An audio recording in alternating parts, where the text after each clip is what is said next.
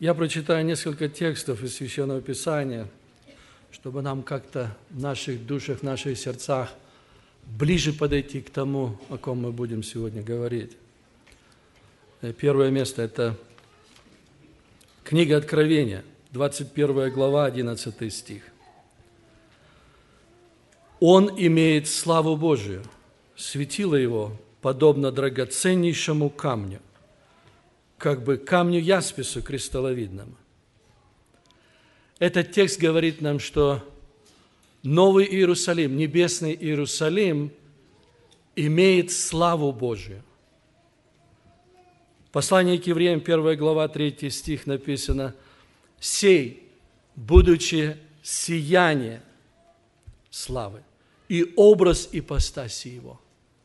Итак, Новый Иерусалим, небесный Иерусалим, наполнен славой нашего Господа, Его божественной славой. Светило его подобно драгоценнейшему камню. Книга Откровения, 22 глава, 5 стих. «И ночи не будет там, и не будут иметь нужды ни в светильнике, ни в свете солнечном, ибо Господь, Бог освящает их, и будут царствовать во веки веков». Итак, светило в Новом Иерусалиме, Небесном Иерусалиме, Иисус Христос –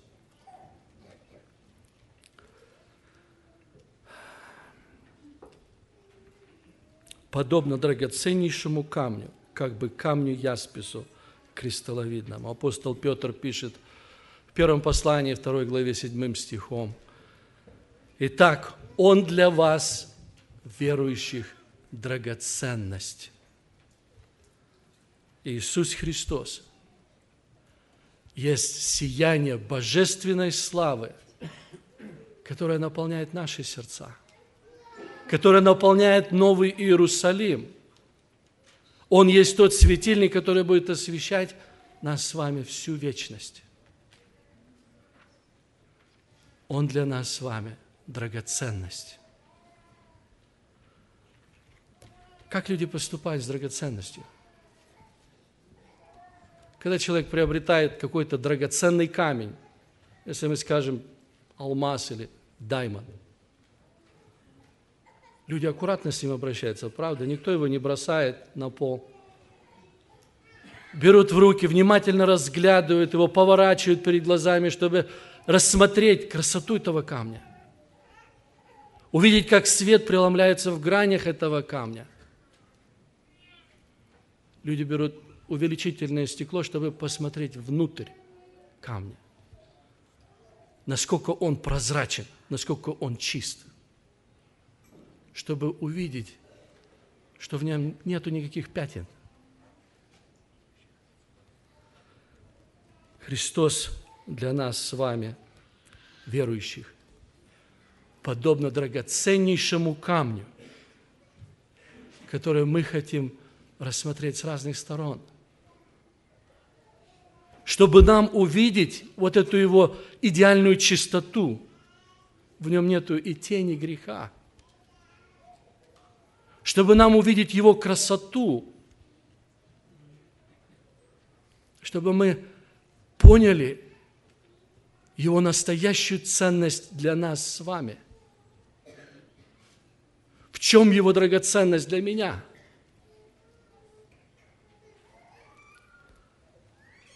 Когда я в моих грехах, так же, как и, наверное, каждый из вас, тонули, как в этом болоте – Господь протянул ко мне руку.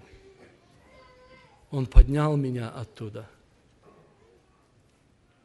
Когда эта жизнь потеряла всякий смысл, когда ушли покой, мир, радость, когда все эти краски стали одним серым цветом, это Он вернул мне покой – он дал мне мир, Он дал мне радость. Поэтому, братья и сестры, я хочу знать Его. Поэтому для меня Он драгоценность. Вся Библия говорит нам об Иисусе Христе. Все, что мы с вами узнаем о нашем Господе из Слова Его, имеет для нас с вами огромнейшую ценность, вечную ценность, непроходящую. Мы недавно с вами праздновали Рождество Иисуса Христа, рождение нашего Господа. Это тайна, которую мы не можем понять нашим разумом. Бог становится человеком. Это две несоединимые, я даже не знаю, как сказать, субстанции или как. Бог, Творец всего, всемогущий, всевидящий, всезнающий, и человек, творение, абсолютно ограниченный, немощный, соединяется в одном – это невозможно постичь нашим разумом. Так же, как мы узнаем, что из Слова Писания, что жизнь, наша с вами жизнь в крови человека. Но это не кровь. В нашей крови соединяется духовная часть и плотская часть. Кровь физическая, но в ней жизнь. Человек умер, кровь осталась в теле, а жизнь ушла. Мы этого не можем понять. А сегодня мы говорим о крещении Иисуса Христа. Мы празднуем этот праздник. Конечно, мы так не украшаем, как на Рождество, может быть. Но если мы с вами посмотрим глубоко в Священное Писание, то мы увидим снова и снова вот эту непостижимую любовь Божию к нам с вами – Может быть, мы с вами больше поймем цену нашего с вами искупления. Конечно, мы не сможем все рассмотреть, все это событие. Брат уже много говорил об этом, и наши мысли во многом перекликаются. Но, тем не менее, мы посмотрим еще раз, как описывает это евангелист Матфей. Я прочту ту же главу, Евангелие Матфея, 3 глава, с 1 стиха. В те дни приходит Иоанн Креститель и проповедует в пустыне Иудейской. И говорит, покайтесь, ибо приблизилось Царство Небесное. Ибо он тот, о ком сказал пророк Исаия, глаз вопиющего в пустыне. Приготовьте путь Господу, прямыми сделайте стези ему. Сам же Иоанн имел одежду из верблюжьего волоса и пояс кожаный на чреслах своих, а пищей его были акриды и дикий мед. Тогда Иерусалим и вся Иудея, и вся окрестность Иорданская выходили к нему и крестились от него в Иордане, исповедуя грехи свои. Увидев же Иоанн многих фарисеев и садукеев, идущих к нему креститься, сказал им, порождение Ехиднины, кто внушил вам бежать от будущего гнева? Сотворите же достойный плод покаяния и не думайте говорить в себе, Отец у нас Авраам. Ибо говорю вам, что Бог может из камней сих воздвигнуть детей Аврааму. Уже и секира при корне дерев лежит. Всякое дерево, не приносящее доброго плода, срубают и бросают в огонь. Я крещу вас в воде в покаяние – но идущий за мною сильнее меня. Я недостоин понести обувь его. Он будет крестить вас Духом Святым и огнем. Лопата его в руке его, и он очистит гумно свое и соберет пшеницу свою в житницу, а солому сожжет огнем неугасимым. Тогда приходит Иисус из Галилеи на Иордан к Иоанну креститься от него. Иоанн же удерживал его и говорил – мне надо накреститься от тебя, и ты ли приходишь ко мне? Но Иисус сказал ему в ответ, оставь теперь, ибо так надлежит нам исполнить всякую правду. Тогда Иоанн допускает его, и крестившись, Иисус тотчас вышел из воды, и все отверзлись ему небеса, и увидел Иоанн Духа Божия, который сходил, как голубь, и не спускался на него и все глаз с небес глаголящий, «Сей есть Сын мой, возлюбленный, в котором мое благоволение. В пустыне иудейской появился человек, необычный человек. Он отличался от других людей, отличался своим видом. Он был одет в эту странную одежду, простую, грубую одежду. Он отличался не только одеждой, но даже как он питался.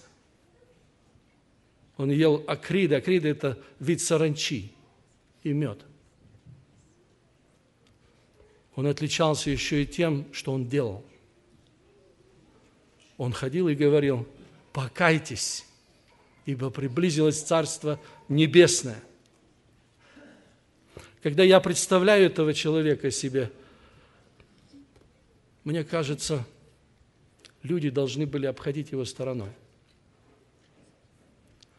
Но как у нас бывает в нашей жизни, когда мы встречаемся с человеком, который ну, не вписывается в общество, когда он одет странно, когда он ведет себя не как все. А если он еще и говорит прямо, говорит недосмысленно, говорит истину – мы стараемся обойти его, правда? Мы стараемся как-то избежать его. Здесь происходит что-то другое. При всем том, что он был необычным человеком, его поведение, его слова, написано, что Иерусалим и вся Иудея, и вся окрестность Иорданская выходили к нему, не избегали его – Небо молчало долгие годы. Люди устали жить под тяжестью греха. Люди искали освобождения. Когда они услышали слова Иоанна, люди пошли к нему. Чтобы снять с себя эту тяжесть греха, чтобы получить свободу. Они шли к нему, чтобы рассказать свои грехи, исповедать грехи. и получить это освобождение. Это не были только бедные, нищие люди или самые последние грешники-мытари. Это были люди всех сословий. Как здесь написано, и фарисеи, и садукеи, люди, которые что-то значили в обществе, или, по крайней мере, думали, что они значат что-то. И они шли. Иоанн, видя этих людей, говорит им – если вы идете каяться, я говорю моими словами, то кайтесь искренно, кайтесь от всей души. Кайтесь так, чтобы ваша жизнь изменилась. Почему? Потому что топор уже лежит у корня. Потому что время не в ваших руках. Потому что если вы не покаетесь так, то вы будете срублены, и вы будете брошены в огонь. И не думайте говорить о себе, что вы дети Авраама. То есть не думайте говорить о себе, что мы родились семье верующих родителей. Не думайте говорить себе, что я всю жизнь ходил в церковь, я каждое воскресенье на собрание, или я сижу в хору или участвую в каком-то служении. Кайтесь от всей души. И здесь Иоанн поворачивает все внимание на кого-то другого. И он говорит, идущий за мною сильнее меня – весь Иерусалим, вся Иудея, вся окрестность Иорданская идут за Иоанном, а он говорит о ком-то, кто сильнее его. Он говорит о ком-то, кто настолько могущественнее, чем он, что сам Иоанн говорит, я недостоин быть даже его рабом, даже носить обувь его. Кто же это настолько великий? Это тот, кто будет крестить вас – Духом Святым и огнем. это тот, кто, братья и сестры, каждого из нас, кто принял Христа в свое сердце, крестил нас Духом Святым. Это тот, кто крестит уже детей своих две тысячи лет и будет крестить, пока не придет за своим народом. И не дай Бог кому-то быть крещенным огнем. Иоанн говорит ему, мне должно креститься от тебя. Но Иисус сказал ему, оставь теперь, ибо так надлежит нам исполнить всякую правду. О чем Иисус говорит? О какой правде? Почему Иоанн после этих слов допускает его креститься крещением покаяния? Того, о ком сам Небесный Отец говорит, это Сын мой возлюбленный, в котором мое благоволение. Это Сын мой, которого я, возлюбив мир, отдал, дабы всякий верующий в Него не погиб, но имел жизнь вечную. Я думаю, братья и сестры, что вот так как нам с вами, тем, которые имеем Священное Писание, может быть, не одну Библию в доме, тем, которые знаем, что Иисус Христос есть тот, кем все создано, что на небе и на земле, и видимое, и невидимое, престол или господство, или власть, или все им и для Него создано. И Он есть прежде всего.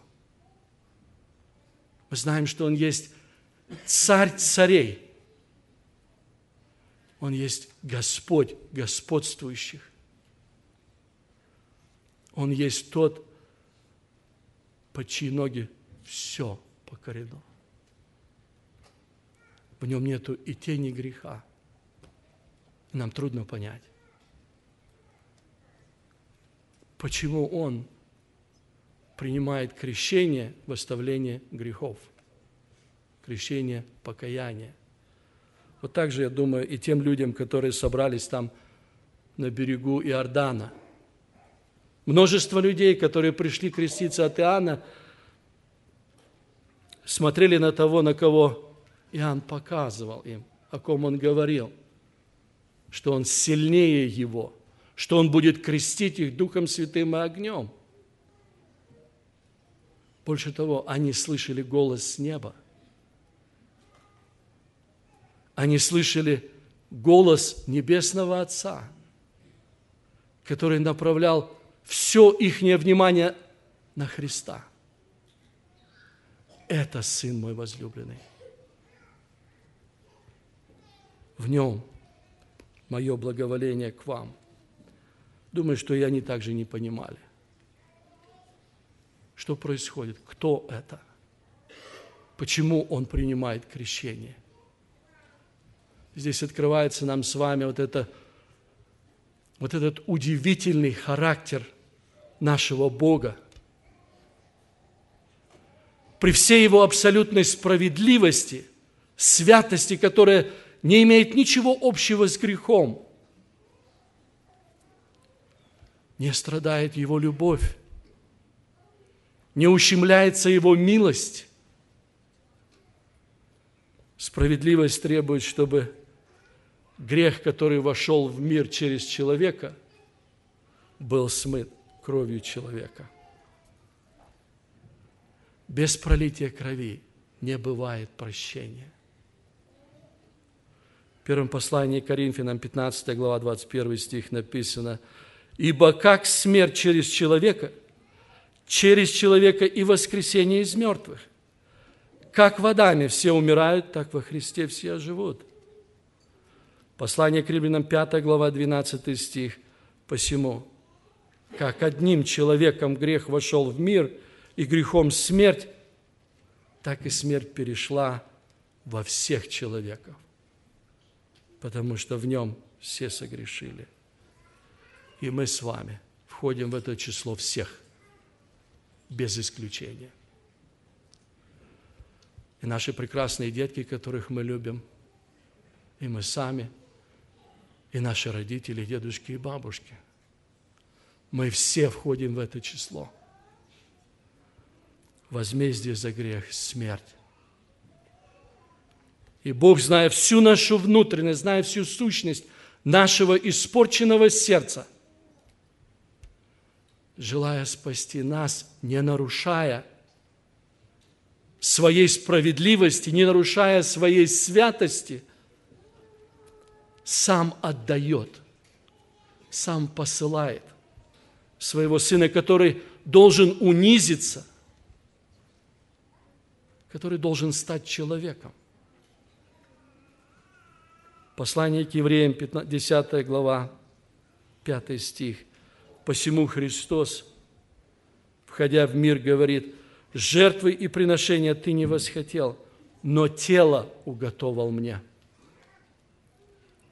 Все сожжения и жертвы за грех не угодны тебе – Тогда я сказал, вот иду, как в начале книги написано о мне, исполнить волю Твою, Боже.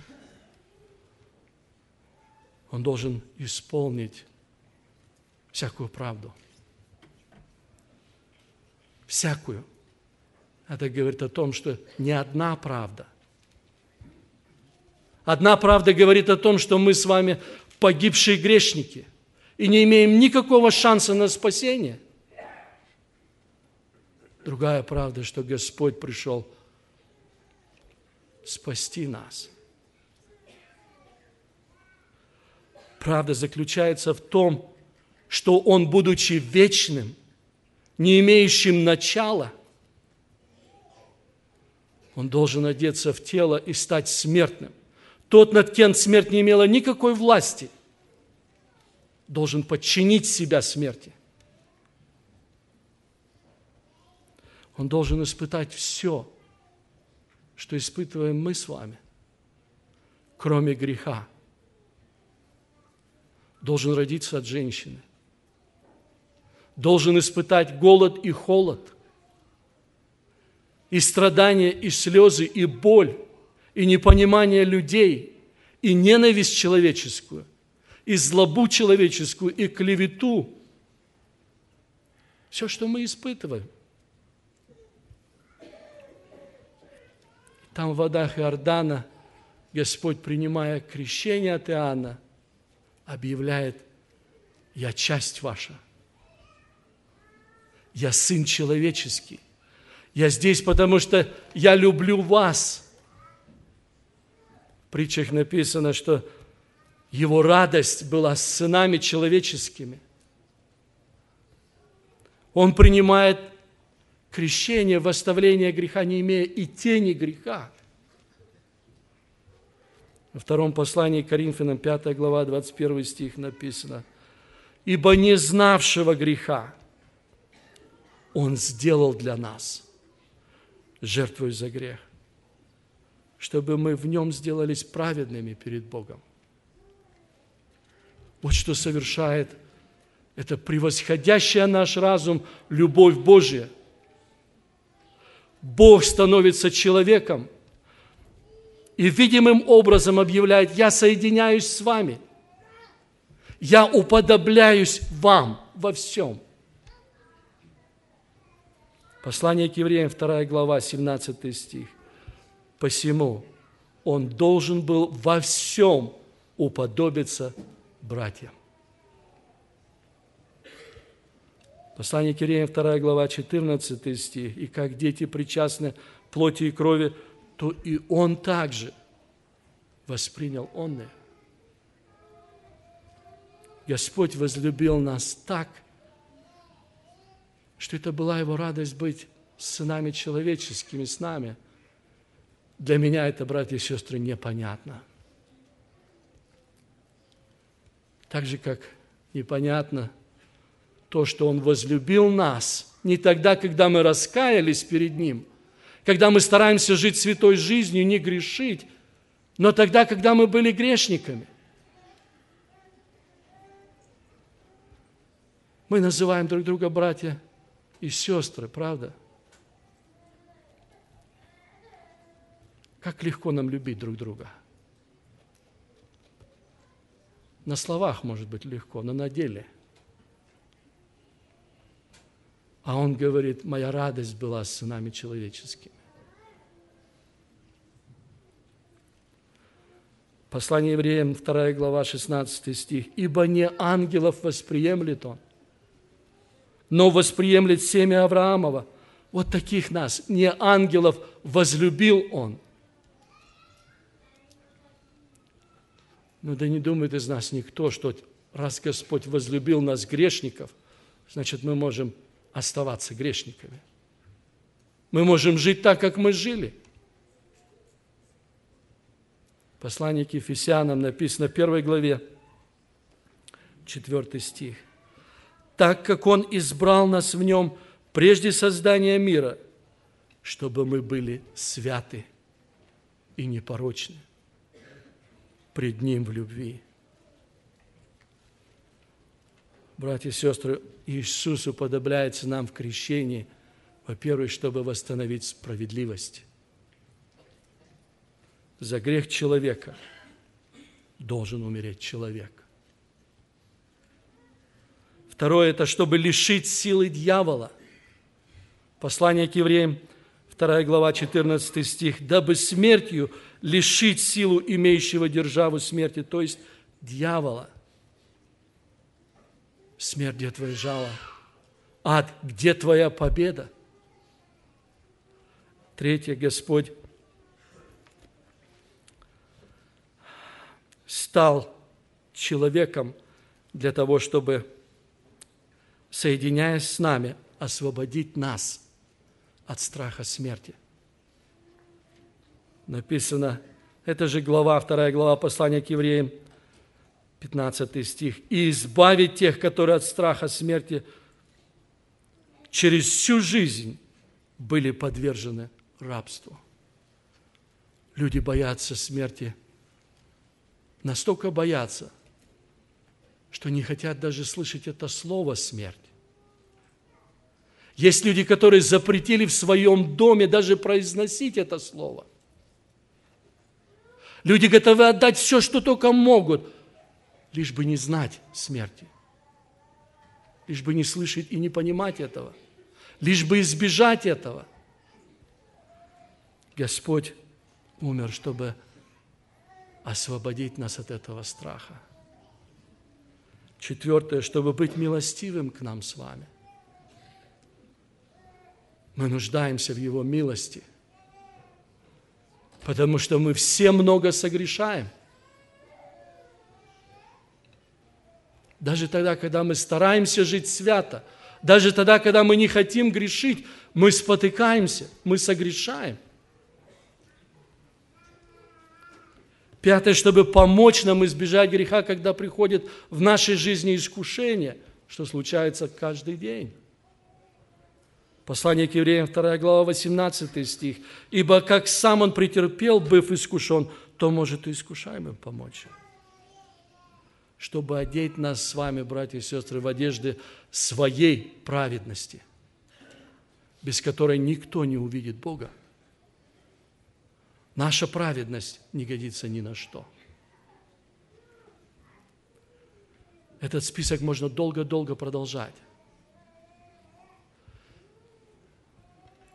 Там у берегов Иордана Иоанн, видя Христа, видя Иисуса, идущего к Нему, говорит, вот Агнец Божий, который берет на себя грех мира, тот текст, который был у нас на скрин – пройдет около трех коротких лет. И Господь будет принимать другое крещение. Второе крещение, о котором Он сам говорит. Евангелие Луки, 12 глава, 50 стих. «Крещением должен я креститься, и как я томлюсь, пока сие совершится». Как я томлюсь, пока это совершится. Вся тяжесть моих грехов и ваших грехов ляжет на его плечи. Отец Небесный говорит через пророка Исаию, 53 глава, 12 стих. «Посему я дам ему. Часть между, силь... между великими и сильными будет делить добычу за то, что предал душу свою на смерть. И к злодеям причтен был. Соединившись в крещении в Иордане с нами,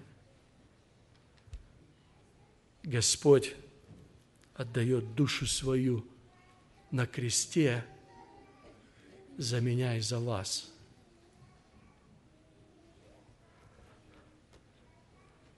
Он для нас, верующих, драгоценность. Каждый из нас, кто обратился к Нему, кто принял Его в свое сердце, крестились, давали обещание служить Ему, служить Ему доброй совести. Получается, мы служим Ему в доброй совести. То, что Господь обещает нам, Он исполняет. А мы исполняем или нет? Первое послание Петра, 4 глава, 1 и 2 стихи. «И так как Христос пострадал за нас плотью, то и вы вооружитесь тем, той же мыслью, чтобы страдающий плоть, ибо страдающий плотью перестает грешить, чтобы остальное во плоти время жить уже не по человеческим похотям, но по воле Божией.